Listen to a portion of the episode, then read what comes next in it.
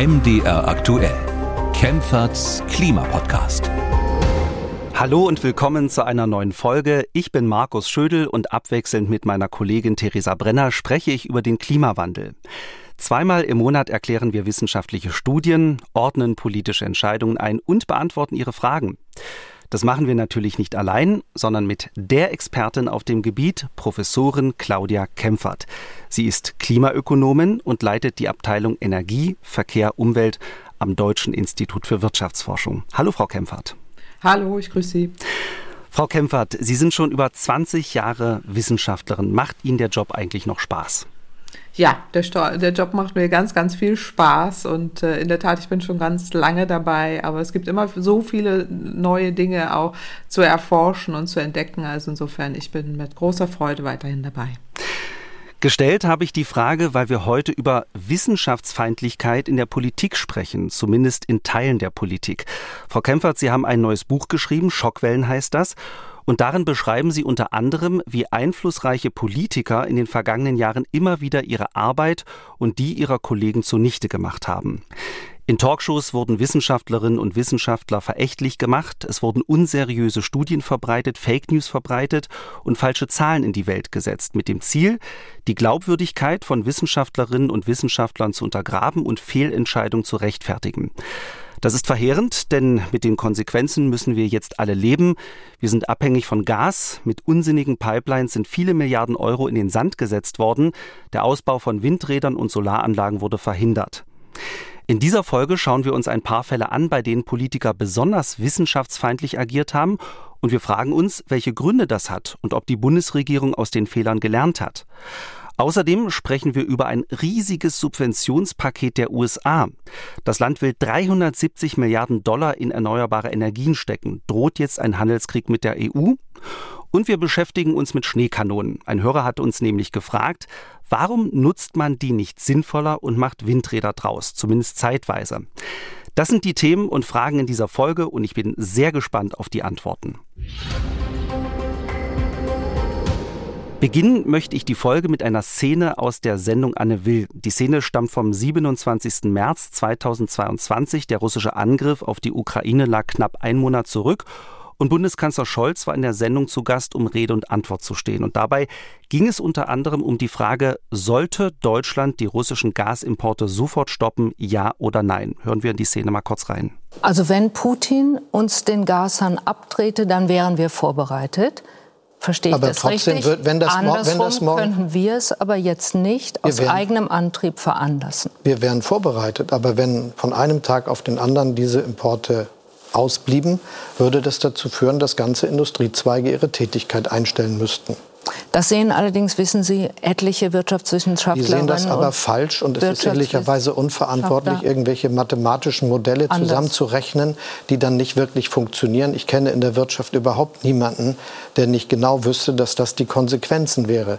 Deshalb haben wir uns so gut vorbereitet und deshalb arbeiten wir jetzt mit dem schnellsten Tempo, das überhaupt möglich ist, daran, dass wir uns unabhängig machen können von diesen Importen. Herr Scholz, Sie sagen, dass alle anderen, alle Wirtschaftswissenschaftlerinnen und Wirtschaftswissenschaftler, die ja durchaus auch Expertise haben, die Renommee haben, die zum Teil zu den Wirtschaftsweisen gehören, dass sie das alle nicht verstanden haben.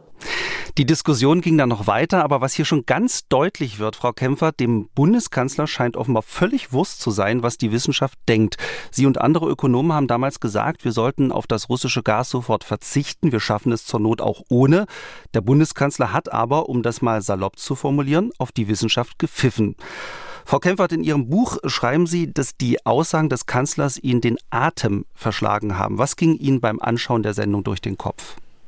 Ja, äh, komplett schockiert, äh, erschüttert, äh, fassungslos. Also gerade diese Verächtlichmachung von Wissenschaft, das äh, Ignorieren von wissenschaftlichen Fakten vor Millionen im Publikum war wirklich unglaublich. Äh, da war ich ja nicht nur die Einzige, wir haben uns da ja auch im äh, wissenschaftlichen Kontext dann intensiv ausgetauscht.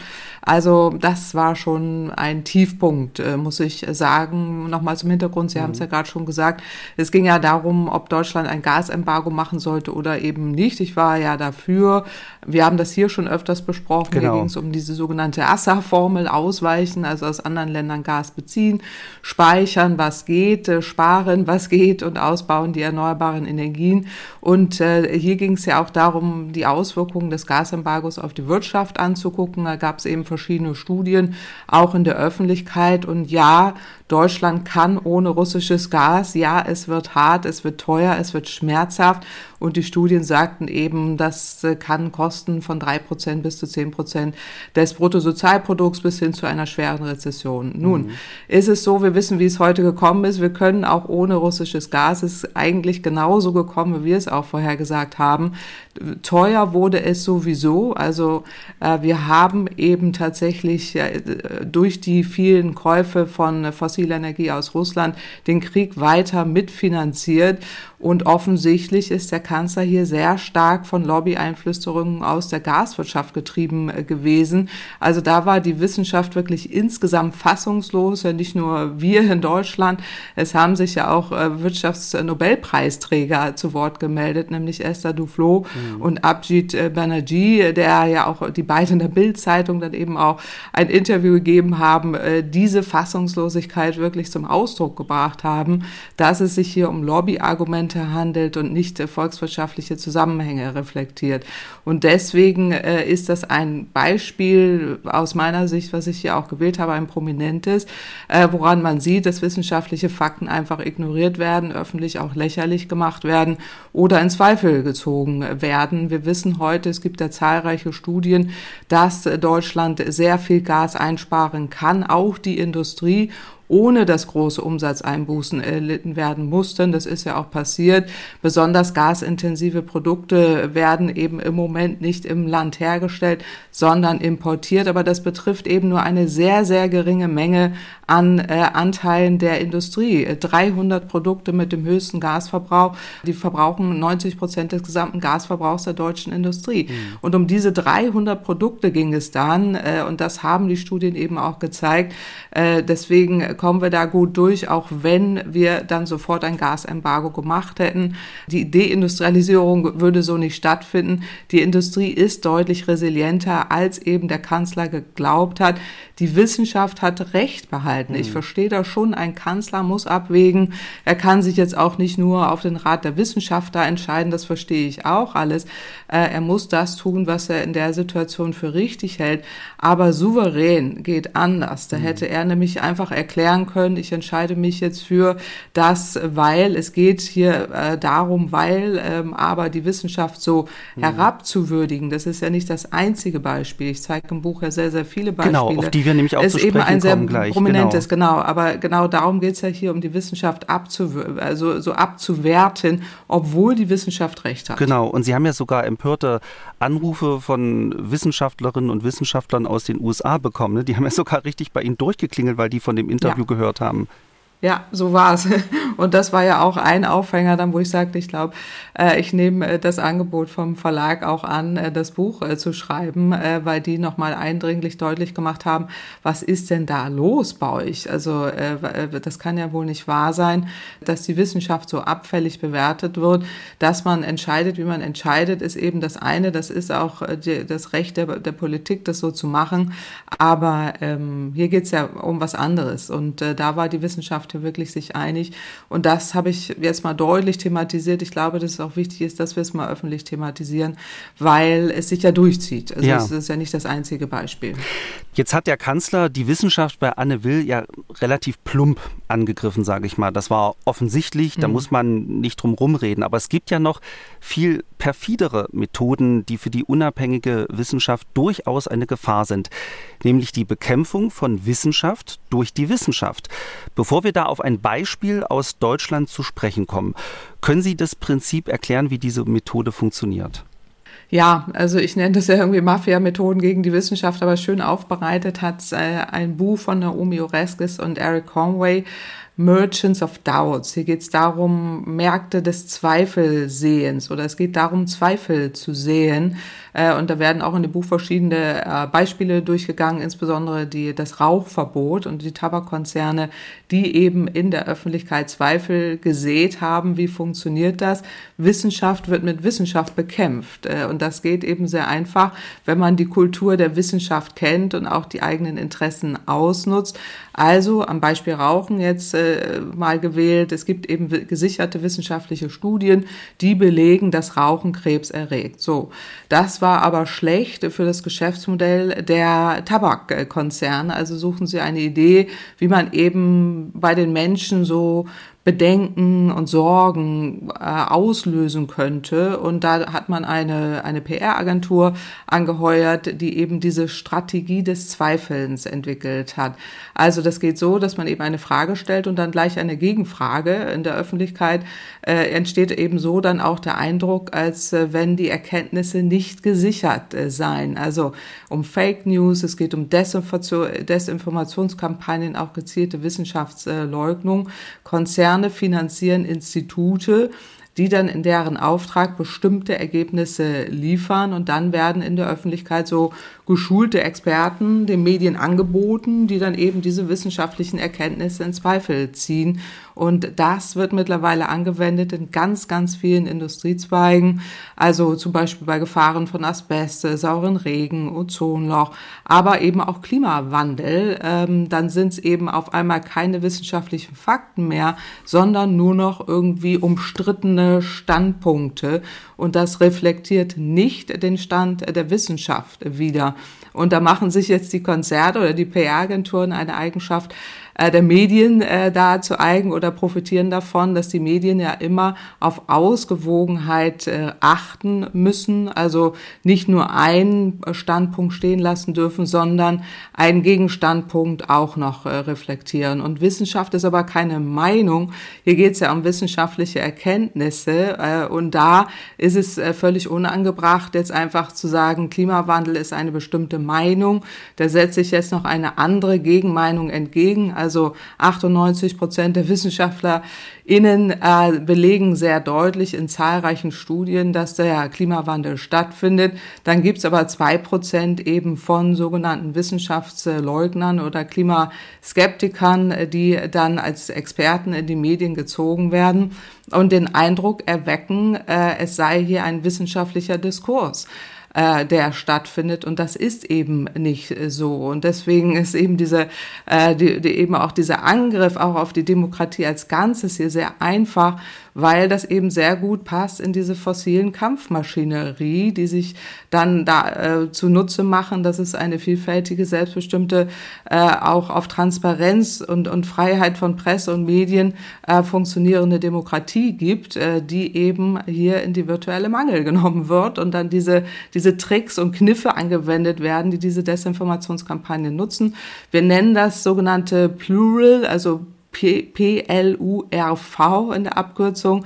Die Buchstaben stehen für Pseudo-Experten, Logikfehler, unerfüllbare Erwartungen, Rosinenpickerei und Verschwörungsmythen. Da gibt es auch eine schöne Grafik, die man sich angucken kann unter Klimafakten, äh, wo man dann immer sehen kann, dass so eine Art von Bullshit-Bingo äh, stattfindet. Also irgendwas findet man immer, um wissenschaftliche Erkenntnisse in Zweifel zu ziehen. Und da gibt es ganze Methoden und Handlungsweisen im Hintergrund, äh, die eben dann äh, so aussehen lassen, als wenn es da wissenschaftliche Diskurse oder große Argumentationen gibt, die so gar nicht stattfinden. Das nennen wir auch False Balance. Also, dass in den Medien eben dann immer auch diese Pseudo-Experten da gegenübergesetzt werden, die es so in der Wissenschaft äh, gar nicht gibt. Und äh, letztes Beispiel ist eben auch dann die Corona-Pandemie, wo mir Christian Drosten auch mal sagte, äh, oder erzählte äh, auch, ich glaube, in seinem Podcast, wie geht das eigentlich, dass, äh, dass da jetzt äh, auf einmal irgendwelche Pseudo-Experten auftauchten, von denen er noch nie was gehört hat und in den Medien, die aber auf einmal stattfinden.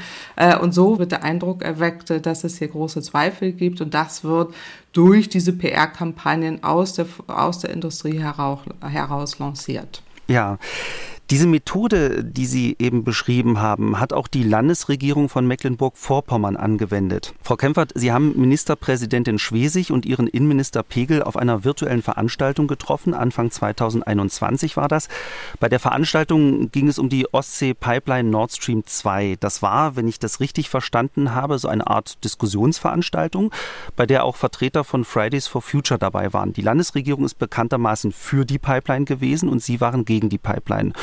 Und auf der Veranstaltung hat der Innenminister eine Studie herausgeholt, die beweisen sollte, dass Nord Stream 2 gebraucht wird.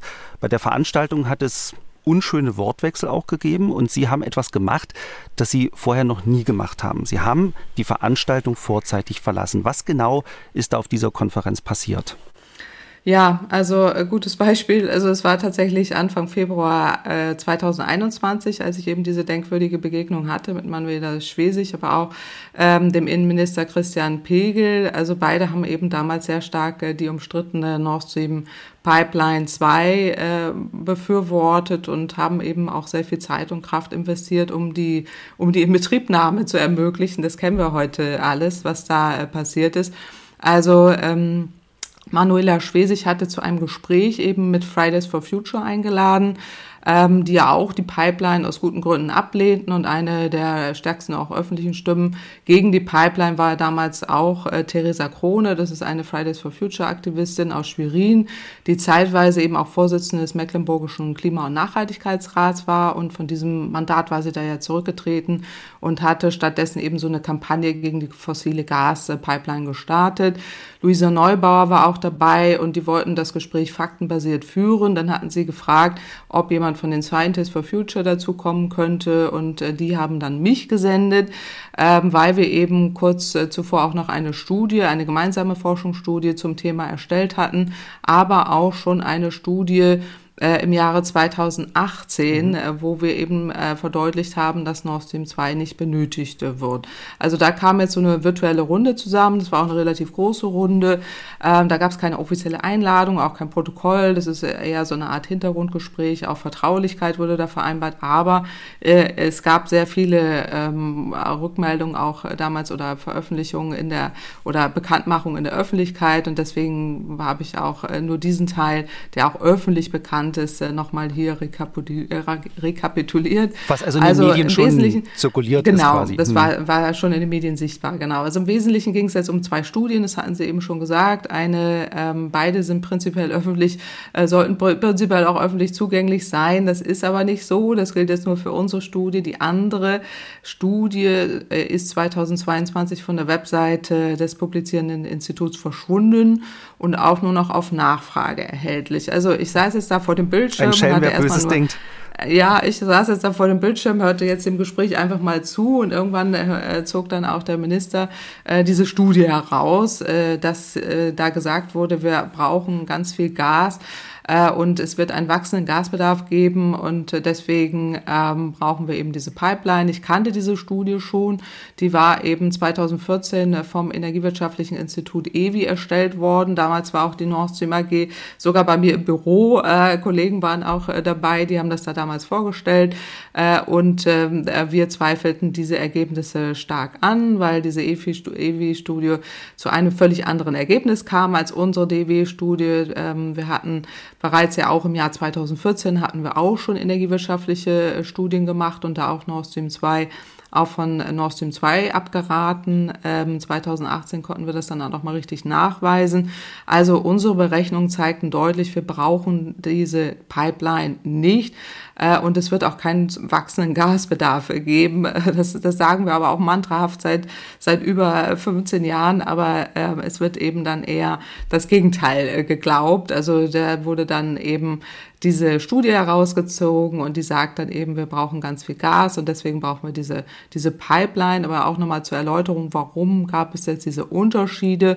Äh, in der äh, in der Wertung. Also diese Studie äh, hat einfach im Auftrag der Nord Stream AG untersucht, also eine bezahlte Studie von der Industrie. Genau, eine EWI-Studie im Auftrag der Nord Stream 2 äh, AG hat untersucht, wie der Gasbedarf aussehen muss, damit sich die Pipeline rechnet. Das ist eine völlig andere Fragestellung, als wir äh, für richtig erachten, denn wir haben angeguckt, also unsere Studie ist Grundlagenforschung, also wir sind Grundlagen äh, finanziert, also äh, steuerfinanziert, also ohne Auftrag dahinter, genau unabhängig, äh, ohne Auftrag äh, dahinter äh, und damit ähm, haben und wir haben uns angeguckt, wie groß wird der Gasbedarf in Deutschland sein unter der Prämisse der klimapolitischen Ziele, die Deutschland ja erfüllen muss, äh, worüber wir schon ganz oft geredet haben. Wir haben das ein Abkommen unterzeichnet. Das ist nicht einfach so ausgedacht, sondern wir haben uns dazu folgerechtlich verpflichtet.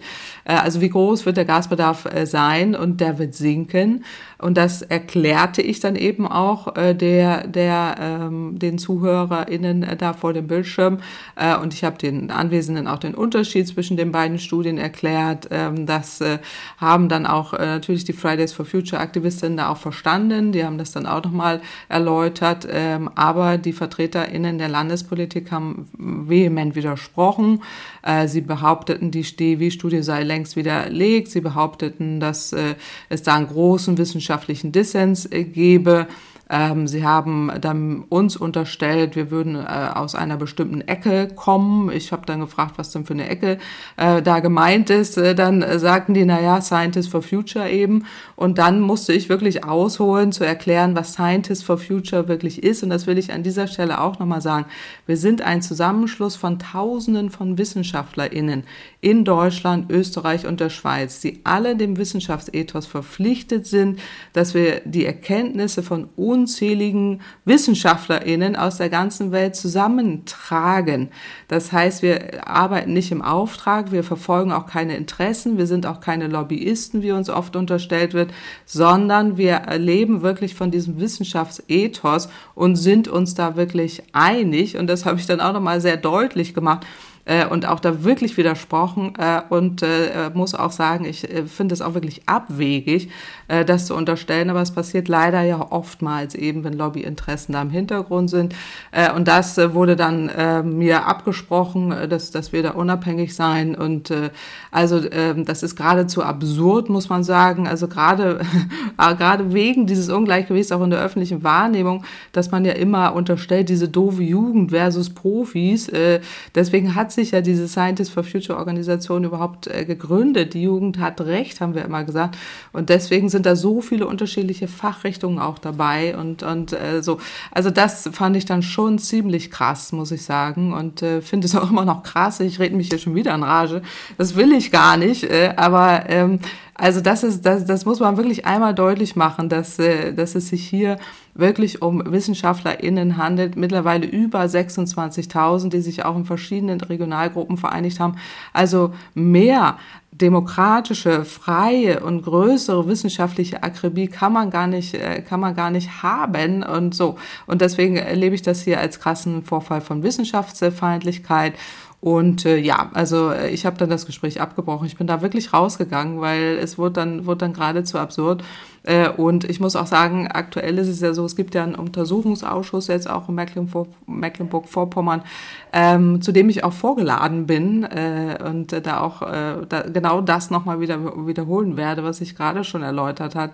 Äh, Im Übrigen auch dieser Untersuchungsausschuss, der hat ja überhaupt keine öffentliche Aufmerksamkeit. Das wundert mich, weil er ist ja wirklich, es ist ja kein Provinzdebakel, sondern hier geht es um die Spitze eines gewaltigen Desasters der deutschen Außen- und Energiepolitik. Und und äh, deswegen wünschte ich mir da auch ein bisschen mehr, mehr Aufmerksamkeit in dem Zusammenhang. Aber es wird hoffentlich ein bisschen mehr aufgearbeitet. Das wäre mein dringender Wunsch. Ja, also ich sag mal so, Sie regen sich auf, aber wahrscheinlich ja auch zu Recht. Wenn man das mal zusammenfasst, eine Landesregierung will unbedingt, dass Nord Stream 2 gebaut wird und verbreitet eine Studie, die eine völlig falsche Fragestellung hat, um die Öffentlichkeit quasi in die Irre zu führen. Sie verbreitet Fake News und das ja. ganz bewusst. Also ich sag ja. mal, da kann man sich äh, schon mal aufregen. Ja, also das tue ich auch nach wie vor und das tue ich auch weiterhin mit Vehemenz, muss ich ganz ehrlich sagen.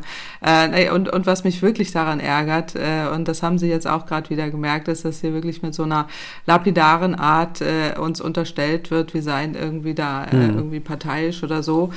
Und das will ich einfach mal, will ich wirklich mal ausräumen, mhm. weil hier geht's um unser aller Gemeinwohl.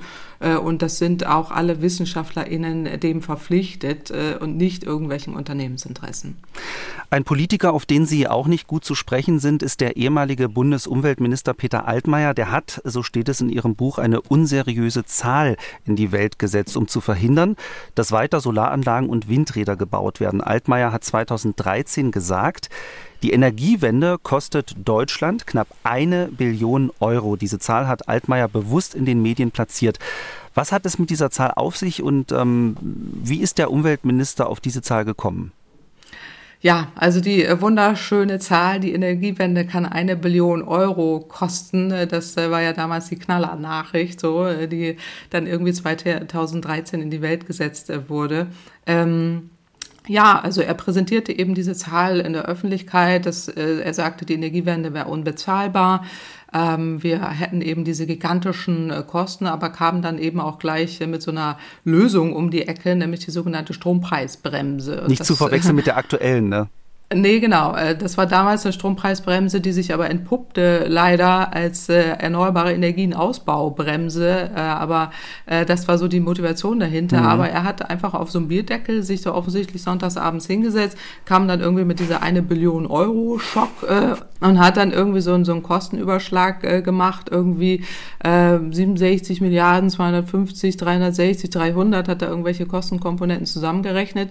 Oh, und das ist knapp eine Billion äh, und äh, da haben wir uns alle gefragt, wie kommt er überhaupt auf diese Zahl? Also das da stand nur Zahlen, überhaupt nicht, was da welche Kosten verursacht, genau. Ja, nee, also er hat da irgendwas zusammengerechnet, aber Hauptsache diese Knallerzahl war in der hm. Welt. Es ist ja wieder dieses Thema, was ich da immer wieder aufgreife. Man äh, verbreitet irgendwie Desinformation äh, und äh, Fake News. Alle fragten sich, oder nur wenige fragten sich, äh, auch in den Medien, wie, wie kommt überhaupt diese Zahl zustande? Eine Zeitung hat, glaube ich, drüber geschrieben. Ne? Genau, die Zeit, äh, Redakteur Marlies Uken, die tat das damals äh, und äh, dann irgendwie, die hat auch damals berichtet, aber hat dafür dann auch irgendwie, äh, musste da selber irgendwie sich dazu was anhören. Also, aber die eigenen Fachleute wussten überhaupt nicht, äh, wie man auf diese Zahl äh, kam. Also die, der Hintergrund war eben der, dass er daraus ein, ähm, eine politische Ambition abgeleitet hat, dass er eben äh, die erneuerbaren Energien ausbremst. Also es war der Startschuss äh, für das Desaster, wo, in dem wir heute drin sind.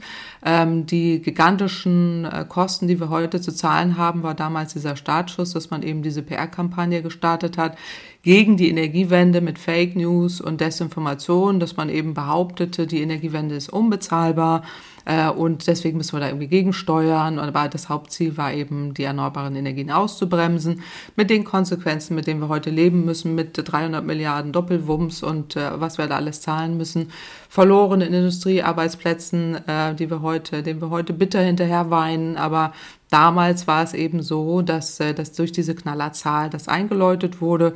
Ähm, ich habe das damals versucht, immer und überall deutlich zu machen, dass es sich hier um, äh, um Fake News handelt, aber das war total erfolglos.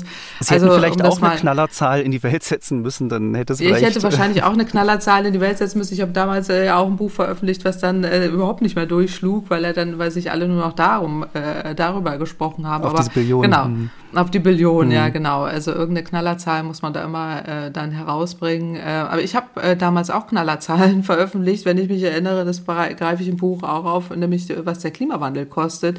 Das haben Medien auch aufgegriffen, aber äh, ohne die entsprechenden politischen Schlussfolgerungen, zumindest nicht die, die wir, äh, die wir hätten äh, haben müssen. Aber um das aufzuklären, ähm, also selbst fünf Jahre später hat ja dann die Expertenkommission aufgeschrieben, dass es unseriös war, was Herr Altmaier damals gemacht hat. Nämlich, äh, die äh, haben dann das auch nochmal äh, aufgearbeitet im wissenschaftlichen Dienst und da steht dann drin, Zitat, die Kosten der Energiewende lassen sich folglich nicht dadurch ermitteln, indem einzelne Kostenpositionen des heutigen Stromsystems bzw. des Strompreises wie EEG-Umlage, Netzentgelte, etc. summiert werden. Ein solcher Summationsansatz wird auch in der Wissenschaft kritisch gesehen. Also das war so Sätzen sechs. Also äh, das war im Nachhinein nur leider fünf Jahre später ähm, nochmal deutlich gemacht, was, äh, wie unsinnig das war. Aber dann, dann war eben die politische, die, die politische Lawine in Gang gesetzt mit all den Konsequenzen, mit denen wir heute leben müssen. Wir haben jetzt äh, viel darüber gesprochen, wie Politiker die Wissenschaft nicht ernst nehmen, wie Politiker Fake News in die Welt setzen, um ihre merkwürdigen Entscheidungen zu rechtfertigen. Stellt sich natürlich äh, die Frage, warum machen die das? Hat die Industrie zu viel Macht in Deutschland? Was denken Sie, Frau Kempfert? Ja, ich denke schon, dass es darum geht, dass es sehr viel äh, um sehr viel Macht äh, geht, äh, gerade vor dem Hintergrund, wenn wir auch wissen, ähm, wie, wie die Verflechtungen sind. Es gibt da eben sehr unterschiedliche Gründe. Also ähm, es gibt eben auch äh, Aufarbeitungen, jetzt beispielsweise Korrektiv und Lobby Control, die haben jüngst jetzt eine Studie veröffentlicht, wo sie eben auch äh, zählen entlang der Lieferkette im Erdgasmarkt mehr als 50 Unternehmen plus Dutzende Gaslobbyverbände, mhm. die für die Lobbyarbeit insgesamt mehr als 40 Millionen Euro ausgeben. Pro Jahr? Ein Großteil davon äh, insgesamt. Ähm, insgesamt. Äh, ja, äh, ein Großteil davon kommt eben von E.ON, Unipa, NBW, RWE und Wintershall, äh, DEA. Und äh, wenn man mal so vergleicht, äh, die größten deutschen Umweltverbände, die Deutsche Umwelthilfe oder auch Greenpeace, BUND und wie sie alle heißen, verfügen insgesamt ähm, etwa über 1,5 Millionen Euro. Also da ist einfach ein Lobbybudget der Erdgasindustrie, ähm, umfasst etwa das 30-fache. Ähm, das ist eine gewisse Übermacht, äh, die mhm. die haben. Und diese Goliath-Armee, ähm, die ist eben auch, äh, da gehören auch außerhalb äh, der, der Gasindustrie auch energieintensive Unternehmen an. Also es sind Großkunden der Gasindustrie, die treten ja eben auch als Gaslobbyisten auf, insbesondere BASF. Evonik, ThyssenKrupp oder auch Bayer, die dann auch über 11 Millionen Euro für ihre Lobbyarbeit ausgeben. Mhm. Also da ist eine riesige Übermacht äh, da, also äh, großes Ungleichgewicht, dass eben dann eben diese, ja, deren interessierte Kam oder interessengeleitete mhm. Kampagnen dann auch wirklich in den Medien äh, durchschlagen. Dazu kommen dann eben auch noch Gewerkschaften wie IGBCE also die treten dann eben auf und deswegen gab es da auch in der Vergangenheit, ich habe das ja auch äh, persönlich so erlebt, einfach eine wahnsinnige Übermacht, dass man, mhm. äh, wie ich jetzt 2014 beispielsweise die Studie vorgestellt habe, dass wir auch ohne russisches Gas können, da gab es eine riesige Übermacht an äh, Gegenstimmen, die dann alle sagten, das ist eine Einzelmeinung, hat überhaupt gar, keine, gar keinen Wert. Das versucht man heute ja immer noch, äh, mhm. dass man immer so, äh, auch unsere Studien, auch äh, andere, die dann eben deutlich machen, es äh, muss darum gehen, auch mehr für, für, die, für die Energiewende zu tun. Dann wird das als Einzelmeinung abgetan oder mit vielen Fehlern oder wie auch immer. Äh, oder die Frau hat keine Ahnung, so mhm. ungefähr, mhm. dann irgendwie abgetan. Äh, so, das ist eben Lobbyarbeit, das sind Akteure, die sind auch, also um da auch kein Missverständnis zu haben, in der Demokratie auch notwendig, sind auch politisch erwünscht. Aber was auch erwünscht ist, ist ein Gleichgewicht unterschiedlicher mhm. Interessengruppen. Und das also stimmt das halt bewusste, nicht mehr ganz. Hm. Nee, genau, gar nicht mehr. Und das bewusste Gegensteuern ist, ist, ähm, ist eben dann ähm, erforderlich, wenn sich auch wirklich wenige mächtige Akteure sehr viel mehr Gehör und Zugang zu entscheidenden Gremien verschaffen als andere, ähm, eben die weniger finanziell und organisatorisch weniger stark aufgestellt äh, sind. Also ich bezeichne die immer als die MacGyvers der Energiewende, also die auch wirklich, die auch wirklich da was tun mhm. können mhm. und sich da kleine politische Netzwerke bilden. Aber das sind eben, ja, also ich meine, das ist im Moment auch die Zivilgesellschaft, die ähm, die da eben jetzt auch aktiv wird. Also es gibt, gibt diese Gründe, also einerseits diese starke Vernetzung, diese Lobbygewalt, die da ist, aber es gibt auch, ähm, die Energiekonzerne haben natürlich auch langfristige Verträge abgeschlossen, die wollen keine Verluste machen. Ähm, dann gibt es auch die Verquickung eben zwischen Politik und, äh, und Wirtschaft. Genau. Stichwort Gerhard Schröder, Wolfgang Clement. Also da gibt es wirklich zahlreiche Gründe, warum das genau. so Man muss ja mal ist, sagen, Gerhard Schröder, der ehemalige Bundeskanzler, wurde Aufsichtsratsvorsitzender mhm. der Nord Stream AG und mhm. äh, Ex-Bundeswirtschaftsminister Wolfgang Clement hat später in die Energiebranche gewechselt und wurde Energieberater in Russland. Ähm, genau. Also das ist schon. Da, da schließt sich der Kreis, mhm. genau. Also das, da, da läuft eben viel nach Putins Drehbuch und das hat sehr gut geklappt, indem man da auch eben die politischen äh, Akteure hat, äh, die dann auch so funktioniert haben, wie sich Russland das da auch gewünscht hat.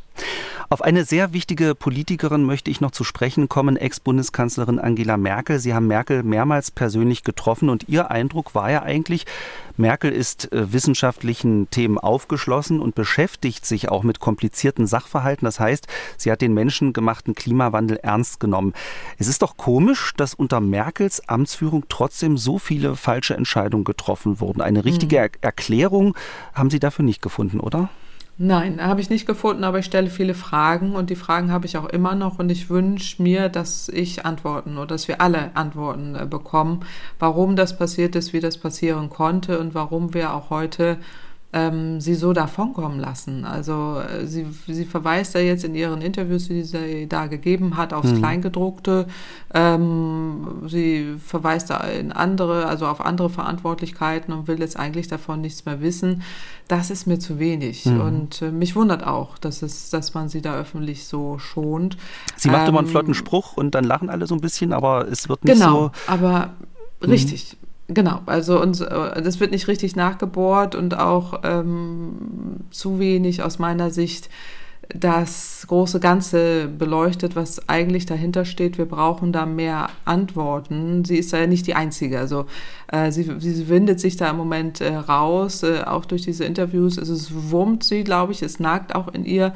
Sie hat da ja eben versucht, was sie, glaube ich, durch diese Interviews versucht hat, äh, deutlich zu machen, dass sie da eben jetzt so auf so kleine haarspalterische Dinge irgendwie abzielt, damit wir irgendwie beschäftigt sind mit dem, mit den, mit dem Beipackzettel, aber nicht mit dem, mit dem eigentlichen, mhm. worum wir uns beschäftigen sollten. Also insofern, oder mit den, mit den Nebenwirkungen, aber nicht wirklich mit dem, worum worum es eigentlich geht. Also da wünschte ich mir mehr Antworten. Mhm.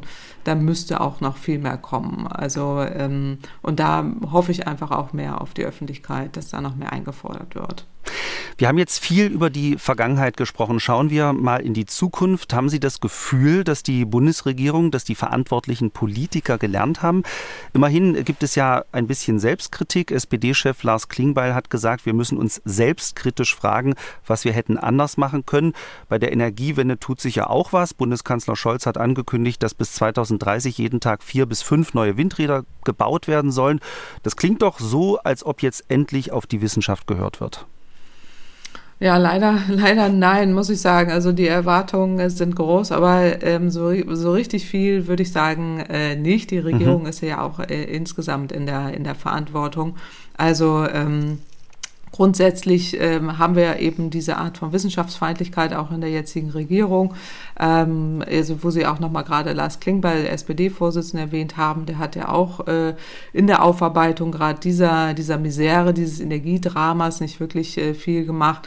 Ähm, Steinmeier, auch unser Bundespräsident, ähm, hat ja auch äh, selber auch durch seine völlig verfehlte Außenpolitik damals 2014 ähm, dazu beigetragen, eben, dass wir, äh, dass wir oder er glaubte damals eben diesen diesen äh, Russlands Ukraine-Hass äh, durch die deutschen Gasverträge besänftigen zu können.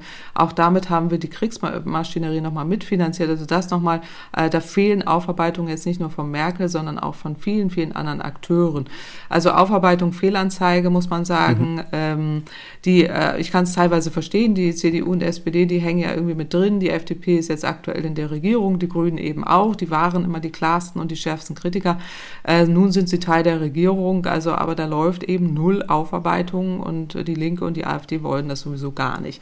Aber jetzt aktuell die Bundesregierung, würde ich sagen, ähm, tut natürlich jetzt schon einiges, um viele Fehler auszumerzen. Aber ähm, und, und im Wirtschaftsministerium hat man da auch äh, mehr Bezug jetzt auch äh, zu wissenschaftlichen äh, Themen. Stichwort äh, Gaspreisbremse. Da hat man ja explizit auch äh, wissenschaftliche Kommissionen damit eingebunden äh, und hört äh, da oder hat sich da mehr Empfehlungen äh, geben lassen als jetzt vielleicht andere.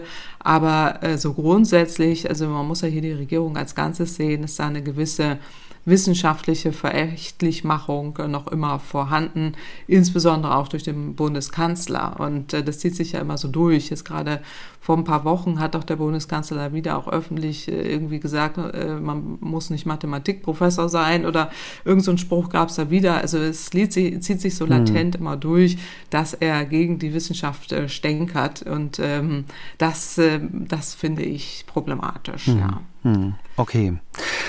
Als nächstes, äh, Frau Kempfert, würde ich mit Ihnen äh, noch über ein aktuelles Thema sprechen, und zwar über ein riesiges Subventionsprogramm der USA. Es nennt sich Inflation Reduction Act und besteht aus 370 Milliarden US-Dollar. Eine gigantische Summe, die die USA in die erneuerbaren Energien und in die klimafreundliche Industrie stecken wollen. Ein Subventionspaket gegen den Klimawandel sozusagen. Das Paket ist äh, so wichtig, dass jetzt sogar Bundeswirtschaftsminister Habeck und sein französischer Amtskollege Le Maire nach Washington gereist sind. Frau Kempfert, was genau wollten die beiden Politiker in Washington und was hat die Reise gebracht? Ja, das ist eine gute Frage, was, was die da, was die da eigentlich, äh, was die da eigentlich wollten. Also es geht ja darum, dass man ähm, jetzt mit diesem Inflation Reduction Act äh, sehr viele Subventionen für den grünen Umbau der Wirtschaft äh, bereitstellen will. Ähm, und Europa muss da irgendwie Antworten finden oder beziehungsweise wollte da auch entsprechend, dass, ähm, dass man dort eben vielleicht Lockerungen erfährt, das europäische Genau, weil das Problem ist, das muss man dazu sagen, mhm. weil das weiß, wissen vielleicht nicht alle Hörerinnen und Hörer, ähm, die Subventionen bekommen nur Firmen, die in den USA investieren oder produzieren. Genau. Das ist sozusagen so ein bisschen richtig. der Knackpunkt, wenn ich das richtig verstanden habe. Genau, also das, das ist der Knackpunkt, dass man da eben eine starke Bevorteilung eben der Unternehmen in den USA hat. Deswegen ist man da hingereist und will eben auch, dass man äh, da auch Möglichkeiten schafft, dass europäische Unternehmen da stärker auch Zugang äh, zu bekommen. Das ist äh, vielleicht auch teilweise ähm, erfolgreich, aber es gibt ja auch eine Diskussion, wie reagiert Europa insgesamt mhm, mhm. ähm, darauf ne? und äh, wie äh, schafft man es da eben auch Gegenmaßnahmen zu entwickeln. Und äh, da gab es ja jetzt verschiedene Vorstöße, auch der äh, Staats- und Regierungschefs äh, Europas, die sich da ja auch in verschiedenen Sondertreffen ähm, damit befasst haben, mhm. ob man eben Beihilferegelungen zugunsten von Klimaschutz und Energiewende lockert. Da gibt es auch diesen Souveränitätsfonds jetzt aus EU-Mitteln, wo man überlegt, da eben auch die bestehenden Finanztöpfe wieder, auch wie man es ja bei Corona hatte, diesen Wiederaufbaufonds, dass man die wieder stärker ausschöpft und dann den Unternehmen äh, da irgendwie auch zugänglich äh, macht. Ähm, da will man so ein bisschen gegenhalten, äh, weil ich befürchte einfach, oder denke einfach, weil Sie ja gefragt haben, was ist da rausgekommen in Amerika. Ich fürchte nicht so viel, also dass man da eben nicht viel erreicht, sondern dass die Unternehmen da wirklich befürchten, äh, dass sie da abgehängt werden. Und das ist ja auch schon bemerkenswert. Das ist ja auch ein Preis der verschleppten Energiewende aus Deutschland Sicht, mhm. weil wir hatten ja über 150.000 wertvolle Industriearbeitsplätze. Wir hatten die Unternehmen alle hier, um die es hier geht, die jetzt in den USA gefördert werden und äh, eben nicht in Europa. Und das ist natürlich ein großer Wettbewerbsvorteil, wo auch die Unternehmen hier in Europa Sturm laufen, äh, zu Recht. Und also Tesla Frage hat ja schon, Tesla hat ja zum genau. Beispiel angekündigt, äh, Pläne für eine Batteriefabrik in Brandenburg zu überdenken, wegen Richtig, dieser genau. Subventionen in den USA, sprich also genau. eventuell das lieber in den USA zu machen, weil da bekommt man natürlich dann ordentlich Subventionen und hier offensichtlich eben nicht. Ja, und äh, ordentlich Subventionen ist das eine und, und ja auch noch nicht mal gedeckelt. Also die, die haben ja da wirklich einen Topf, äh, der, der unendlich ist, also nach dem, äh, dass man da eben Steuererleichterung Steuererleichterung und auch Subventionen äh, gibt. Und das mhm. ist natürlich ein riesiger Vorteil für die Unternehmen. Äh, und äh, zu Recht äh, sind da die, die Wirtschaftsminister besorgt. Und ich äh, denke auch, dass Amerika hier einen riesigen Wettbewerbsvorteil wird erzielen können. Und wir haben unseren Wettbewerbsvorteil verspielt. Mhm. Durch eben diese verschleppte Energiewende, dadurch, dass wir die Unternehmen haben ziehen lassen. Äh, wir könnten da heute wirklich müde drüber lächeln, mhm. wenn wir eben nicht ähm, diese ganzen Unternehmen äh, diese Energiewende ausgebremst äh, haben hätten, wie wir ja vorhin schon durchgesprochen haben, was Herr Altmaier damals angezettelt hat. Mhm. Äh, und äh, so. Äh, und deswegen ähm, geht es jetzt darum, dass man, äh, dass man dagegen halten will, dass man eben auch diesen Beihilferahmen in Europa äh, lockern will, dass man jetzt Anreize setzen will für die Produktion von Batterien, Solar Solarpaneele, Windturbinen, Wärmepumpen äh, und so weiter. Äh, das will man jetzt irgendwie anschieben so ähnlich wie in den USA, also wo man da eben auch diese Steuergutschriften äh, hat. Aber Man muss deutlich sagen, die Amerikaner investieren deutlich, deutlich mehr. Die haben ein ungedeckeltes Finanzvolumen ähm, und äh, ähm, können dann eben auch die heimischen Anlagenhersteller da wirklich stark bevorteilen. Äh, und deswegen ähm, sind die da gewesen. Also die wollten das Gesetz ja wohl nicht ändern, aber sie wollen eben auch äh, da einen fairen Wettbewerb. So wollten sie es eben erzählen. Genau, Transparenz. Es hieß irgendwie, ja. ähm, dass, dass Habeck und äh, Le Maire immerhin erreichen konnten, dass irgendwie Transparenz stattfindet, dass die USA also offen sagen, was sie da genau subventionieren. Mhm. Und irgendwie soll es auch eine Arbeitsgruppe geben, die diesen Handelskonflikt äh, mit der EU lösen soll. Ne? Und dann gibt es ja, irgendwie noch genau. Ausnahmen für europäische E-Autos, wenn sie geleast sind. So, das ist so. Ja. Aber eigentlich muss man mal sagen, ist Habeck ja betteln gegangen und ist mit fast nichts zurückgekommen, oder? Ja, also die sind betteln gegangen und sind mit fast nichts zurückgekommen, würde ich auch sagen. Also da ist nicht viel bei rausgekommen. Sie ist natürlich irgend so eine gesichtswahrende Lösung, dass man da irgendwie diese, diese Möglichkeiten hat äh, für E-Autos oder eben auch eine Arbeitsgruppe entwickelt. Also das ist ja immer, wenn man nicht immer, mehr weiter weiß, gründe eine, genau, wenn man nicht mehr weiter weiß, gründe einen Arbeitskreis. Also das ist so ein bisschen, glaube ich, das, was da jetzt äh, ähm, rausgekommen ist. Deswegen habe ich schon jetzt eben über diese EU-Kommissionsvorschläge oder europäische Vorschläge gesprochen, weil ich glaube, darauf zu hoffen, dass man da in Amerika jetzt so viel äh, noch aushandeln kann, ist, äh, ist illusorisch, äh, aber ähm, es ist eben dramatisch. Mhm. Einfach das Energiedrama äh, in so vielen Akten äh, mittlerweile ablaufen zu sehen, ist aus deutscher Sicht so, so unglaublich bitter, weil wir äh, wirklich alle Karten in unserer Hand hatten äh, und so deutlich besser aufgestellt aufgestellt waren als die Wettbewerber, aber eben durch diesen, durch diese Desinformationskampagnen, äh, die, das Ausbremsen der Energiewende jetzt so stark in Hintertreffen geraten. Und äh, gestern habe ich gesehen, dass auch noch ähm, wirklich eine lange Liste von Unternehmen äh, nochmal so einen, wirklich so einen Brandbrief geschrieben haben. Äh, wir brauchen dringend mehr Klarheit, äh, schreiben die da, da, wie sich die Europa jetzt auch industriepolitisch mhm. gegenüber den globalen Wettbewerbern aufstellen will. Äh, die fordern eben einfachere Prozesse, schnellere Mittelvergaben, mehr Pragmatismus, äh, so eine Zehn-Punkte-Liste und da sind äh, so Who is Who der Unternehmen drauf. Also die sehen da schon schon auch, ähm, dass, äh, dass da ein gigantischer Markt äh, vielleicht abwandert und wir dadurch große Wettbewerbsnachteile bekommen und die Amerikaner große Wettbewerbsvorteile sich da äh, erwirkt haben äh, und wir tatsächlich gegensteuern müssen. Und ich denke, dass da wirklich eine, eine Klimainvestitionslücke ja mittlerweile klafft, äh, gigantischen Ausmaßes, die wir schließen müssen. Äh, und äh, unsere Antwort in der Vergangenheit war ja immer der, der Zertifikatehandel, aber das alleine löst es ja überhaupt nicht. Also ich werbe sehr stark dafür, äh, dagegen zu halten mit eigenem Programm. Europa versucht das eben mit der europäischen Antwort, die Sie da jetzt angeschoben haben, aber da muss auch Deutschland nachlegen und auch entsprechend die, diese Wettbewerbsnachteile aufholen und, und auch selber Subventionsprogramme, also was heißt Subvention, aber zumindest mehr mehr Anreize für Unternehmen schaffen, die investieren in die Energiewende. Aber droht da nicht ein Handelskrieg zwischen den USA und der EU, wenn jetzt beide Seiten Steuererleichterungen machen, Subventionen machen, dann äh, verdient der Staat ja gar kein Geld mehr. Also Handelskrieg. Ja, Handelskrieg würde so, so schlimm würde ich es jetzt nicht sehen. Es geht ja um Steuererleichterung, aber man darf nicht vergessen, diese Investitionen schaffen ja wiederum Wertschöpfung und Arbeitsplätze. Mhm. Und äh, wenn man äh, da etwas äh, erleichtert oder jetzt auch gezielte Investitionen anschiebt, darum geht es ja auch, das sind ja auch diese europäischen Programme, diese Projects of Common Interest, da geht es ja um konkrete Investitionsprogramme, auch wenn man die anschiebt. Das hilft der, der Wirtschaft auf jeden Fall, ähm, dass sie eben dadurch, dass wir dann die Beschäftigten, die wir wir alle verloren haben, ja wieder gewinnen können mhm, mhm. und dann eben auch Wertschöpfung und Arbeitsplätze dadurch generiert werden in diesen wichtigen Schlüsselbranchen, die wir dringend, dringend brauchen. Okay, dann verlassen wir das Thema Subvention und jetzt, liebe Hörerinnen und Hörer, sind Sie dran. In unserem Podcast haben Sie immer die Möglichkeit, der renommierten Expertin Claudia Kempfert Ihre Frage zu stellen. Das können Sie per Mail tun. Die Adresse lautet klimapodcast.mdraktuell.de oder Sie sprechen uns auf die Mailbox, hier die Nummer 0800 40 40 008. Und diesmal haben wir eine Frage bekommen, die sich mit dem Skifahren beschäftigt. Frau Kempfert, wie sieht es bei Ihnen aus? Fahren Sie gerne Ski? Nee, ich fahre nicht Ski. Also Langlauf, Langlauf schon, aber okay. Abfahrt ist nicht Ich stand so zweimal auf den Skiern. Ich glaube, ich habe nicht so eine glückliche Figur dabei gemacht.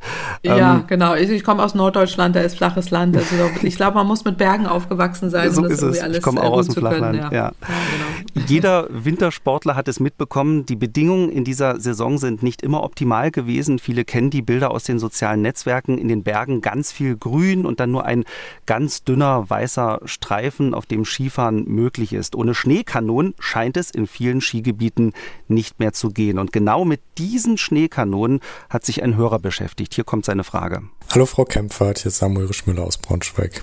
Ich habe eine Frage an Sie, die zur aktuellen Skisaison passt. Skifahren hat ja nicht mehr den besten Ruf, wenn es um Ökologie geht.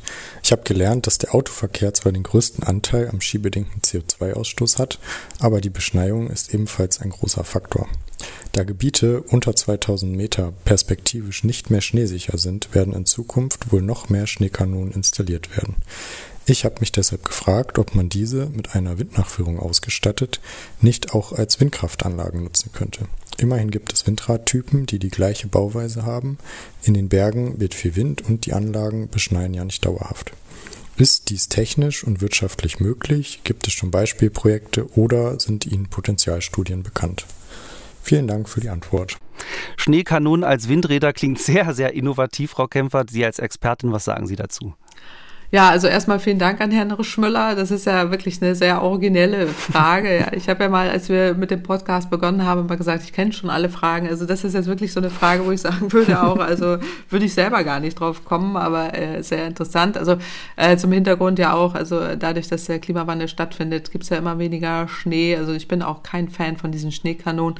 Äh, aber, aber jetzt zu diesem Technischen, was, mhm. was Herr Rischmüller da äh, fragt, äh, da habe ich äh, gestern mit dem Bundesverband Verband Windenergie nochmal korrespondiert, äh, ob es da irgendwie Beispielprojekte gibt und so weiter. Also äh, die waren ähnlich erstaunt über die Frage äh, wie ich. Aber Sie haben so, extra dort also, angefragt für ja, unseren ja, Hörern. na klar, na klar. Nee, da, also ich will jetzt nicht äh, den Eindruck hier wecken, so dass, äh, dass ich das äh, jetzt äh, weiß, ob es da Potenzialstudien gibt für Schneekanonen, die zu Windrädern umgebaut wurden. Also das ist der Wolf Stötzel vom, äh, vom Bundesverband Windenergie, ähm, der mir da auch nochmal eine Einschätzung gegeben hat. Also, äh, weil in meine spontane Antwort war, war eigentlich so, das ist doch eine komplette Schnapsidee. Mhm. Aber so ganz stimmt das nicht. Und mhm. Äh, deswegen will ich Herrn Rischmüller äh, da äh, nochmal zwei äh, Sätze sagen. Also äh, einerseits äh, gibt es da jetzt keine Potenzialstudien äh, oder auch keine Beispiele, aber ähm, in der Tat äh, ist es ja so, da hat Herr Rischmüller recht, technisch gesehen ist eine Schneekanone nichts weiter als ein Ventilator mit, mit Wasserdüsen. Also das sind eben sogenannte Propellermaschinen äh, und was aber diesen Ventilator angeht, angeht, äh, so liegen diese, diese Leistungen der Elektromotoren bei ungefähr 10 bis 20 Kilowatt, ähm, teilweise auch ein bisschen mehr und der Durchmesser der Anlagen ist so ungefähr ein bis zwei Meter. Also generell könnte dann in der Tat so ein Elektromotor, insofern er auch dann ähm, aktiv manuell oder auch durch Wind angetrieben werden würde, elektrische Energie erzeugen. Das ist rein technisch nicht falsch. Mhm. Äh, das Problem liegt aber hier darin, dass der Durchmesser der Luftschaufel viel zu gering ist, um wirklich einen Generator dieser Größe antreiben zu können. Also da äh, ist diese Grundlage, physikalische Grundlage, das sogenannte Betsche Gesetz. Und das besagt eben, dass man maximal 60 äh, Prozent der kinetischen Energie dem Wind entnehmen kann und mehr würde dann ein Ausweichen der Luftmassen äh, bedeuten. Also da geht es jetzt darum, ähm, dass diese Wirkfläche des Rotors und die durch äh, diesen Wind, äh, also diese entnehmbare Leistung von dem Wind, ähm, da in modernen Windanlagen äh, den, dem Bätschen Gesetz schon recht äh, nahe kommen. Äh, aber ähm, das äh, liegt eben eher an diesen aerodynamisch ausgeformten Profilen. Das kennt man ja, wenn man die Windanlagen sieht. Ähm, anders sind eben diese Schaufeln der Schneekanonen, die gleichen dann eher so einer, so einer ursprünglichen Windmühle, ja, hm. die man ja noch kennt, so von, von früher, die manchmal noch irgendwo rumstehen. Äh, aber die haben eben die Aufgabe, möglichst viel Luft äh, durchzuschaufeln. Würde man jetzt die als Antrieb nutzen, dann hätte man irgendwie äh, sogenannte Widerstandsläufer. Das das heißt wie so eine alte mittelalterliche Windmühle. Äh, und die Leistungsbeiwerte sind, sind viel zu gering und kommen eben überhaupt nicht an dieses sogenannte Bethsche Gesetz heran. Das heißt, ähm, wenn man sich so eine moderne Windanlage jetzt vorstellt, also mit 10 Kilowatt äh, Leistung, die braucht etwa, äh, also bei etwa 5, äh, 12 äh, Meter pro Sekunde äh, Wind, dann hätte man so einen Rotordurchmesser von 10 bis 14 Meter. Das heißt, die maximale Nennleistung wäre dann so ungefähr bei 10 bis, bis 12 Meter pro Sekunde Windgeschwindigkeit. Und wenn man jetzt so einen Motor dieser Schneekanone als Generator benutzen mhm. würde, dann bräuchte man also einen Motor, Rotor mit einem sehr großen Durchmesser. Also das, äh, das erfüllt eben diese Schneekanone überhaupt gar nicht. Mhm. Die ist ja für andere Zwecke auch entwickelt worden. Das heißt, ähm, Im Fazit kann man wohl sagen, äh, die Schneekanone sollte besser Schneekanone äh, sein und auch äh, bleiben, äh, aber äh, generell die Schneekanone natürlich äh, im Zuge des Klimawandels ist, ist ohnehin hoch fragwürdig, auch wegen des Energieverbrauchs.